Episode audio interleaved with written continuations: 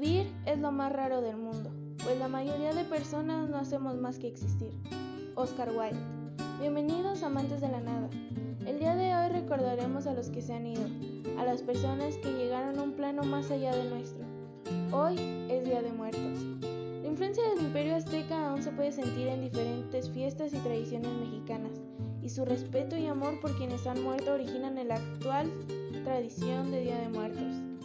El pueblo azteca creía en celebrar mandó a lamentar la vida de los fallecidos. Como muchas otras fiestas y tradiciones mexicanas, las prácticas españolas y católicas influyeron en la celebración del Día de Muertos, que México ha llegado a abrazar en la actualidad. Incluso aprovecharon el Día de los Muertos para alinearlo con el Día de los Difuntos de la Iglesia Católica. Las calles se llenan de cánticos y música, se decoran con flores de cempasúchil, se dicen las tradicionales calaveritas, se come pan de muerto y chocolate caliente. Se disfruta de un ambiente que se vuelve encantador. El papel picado de colores adorna las casas y usualmente se hace un desfile de catrines por las calles. El aroma copal y los colores llenan los lugares de las casas mexicanas. Bailemos el vals con la muerte y lloremos a carcajadas. Esto es Cempasúchil, de Monsieur Pene.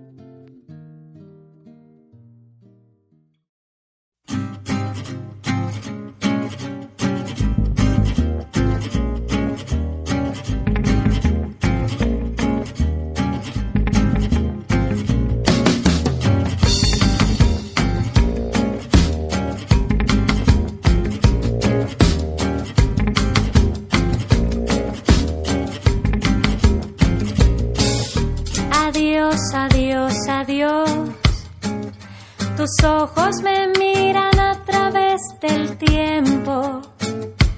Vuelvo a recortar el viejo perfume que traías puesto. Adiós, adiós, adiós. Te ofrendo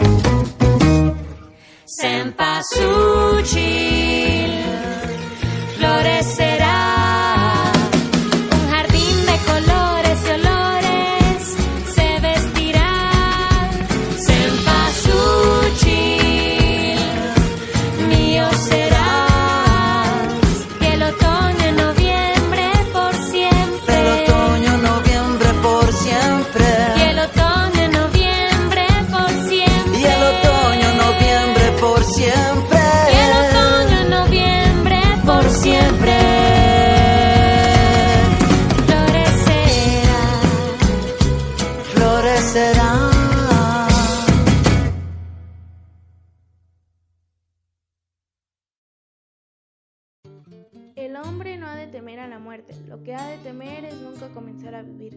Marco Aurelio, emperador romano. En estas fechas señalan a las personas que extrañamos, personas que probablemente no volveremos a ver. Antes de que los españoles llegaran a México, se creía que se tenía que hacer un recorrido hacia el Mictlán. El Mictlán es una creencia sobre el lugar a donde van los muertos. Por ejemplo, los que morían ahogados iban al Tlatolcán con el dios Tlaloc. Para llegar al Mictlán, las almas llegaban a un río donde solo se podía cruzar con un perro pardo, ni negro ni blanco, y así ingresaban hacia otra dimensión. Se cree que los choloscuincles para los antiguos mayas y aztecas, el mejor amigo del hombre también era un curandero sin pelo de apariencia no muy atractiva, así como una fuente ocasional de alimento y lo que es más importante, una guía hacia el inframundo.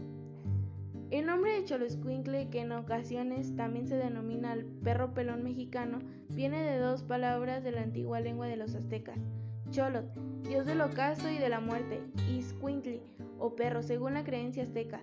El perro de Cholot había sido creado por el dios para proteger a los vivos y guiar a las almas de los muertos a través del peligroso Mictlán, el inframundo. En estos días se cree que los espíritus regresan a tomar ofrendas que los vivos dejan en el altar comida, bebida, tabaco, veladoras, agua, copal, fotografías, juguetes, flores, dulces y artículos que usaba el difunto o que eran de su gusto. El altar de los muertos está repleto de un alto contenido simbólico y de una riqueza semiótica excepcional. Cada uno de los elementos tienen un significado que pueden interpretar, no solo las personas que fueron cercanas al difunto, sino que a través de los objetos que complementan el altar se pueden conocer rasgos característicos o identitarios del personaje. La tradición comienza en los primeros conquistadores europeos llegando a México en el siglo XVI. Estos tenían un ritual en la mesa que se colocaba comida y flores. Se creía que servía para alimentar a los que habían partido.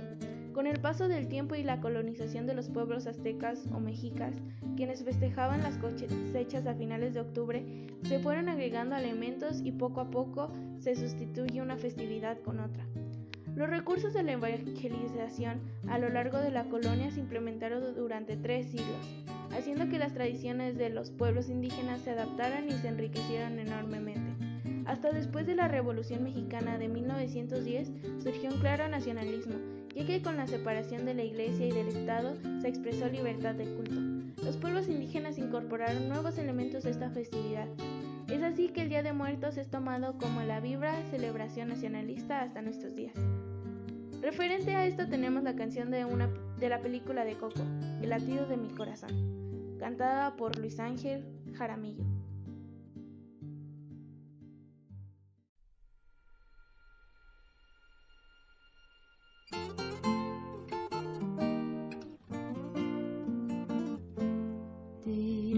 Que es raro lo que me pasó.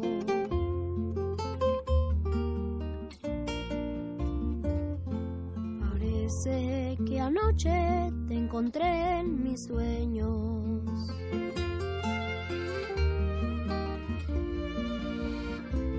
Las palabras que dije se volvieron canción, versos que tuyos son y el recuerdo nos dio.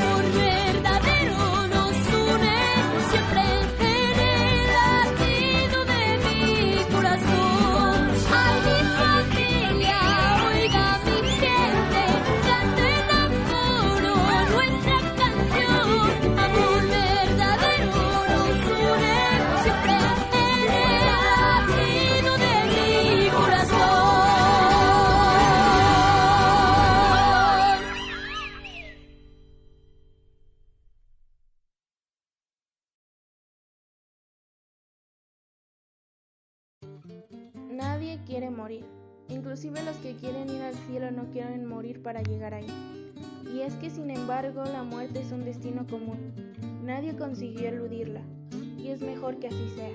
Porque la muerte es la mejor invención hecha por la vida. Es el agente transformador al servicio de la vida. Elimina lo viejo para que lo nuevo pueda vivir. Steve Jobs. El Día de los Muertos es un día donde se siente que el amor nunca se ha ido. Al igual que el humor, las calaveritas literarias son parte de nuestra víspera para Día de Muertos. Estas se dedican a las personas en específico o simplemente a personajes célebres.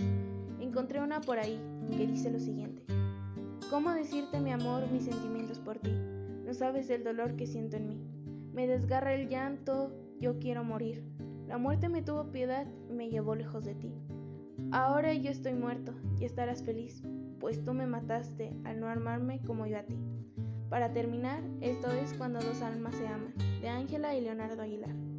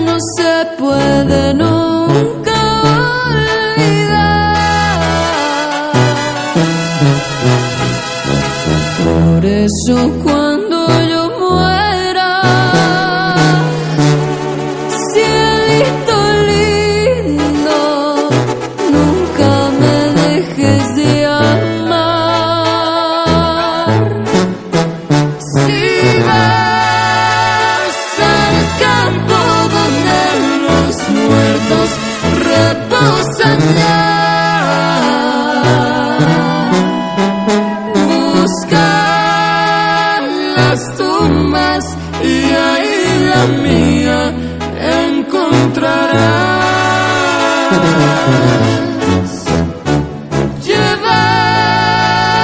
las flores, muchas gardenias y un rosal.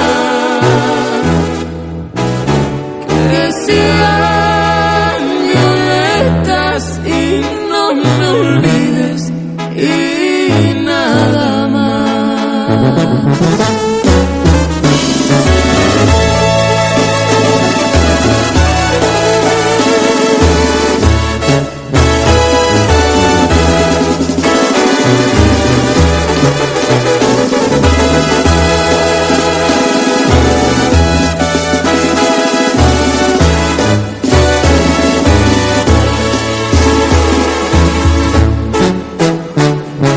over.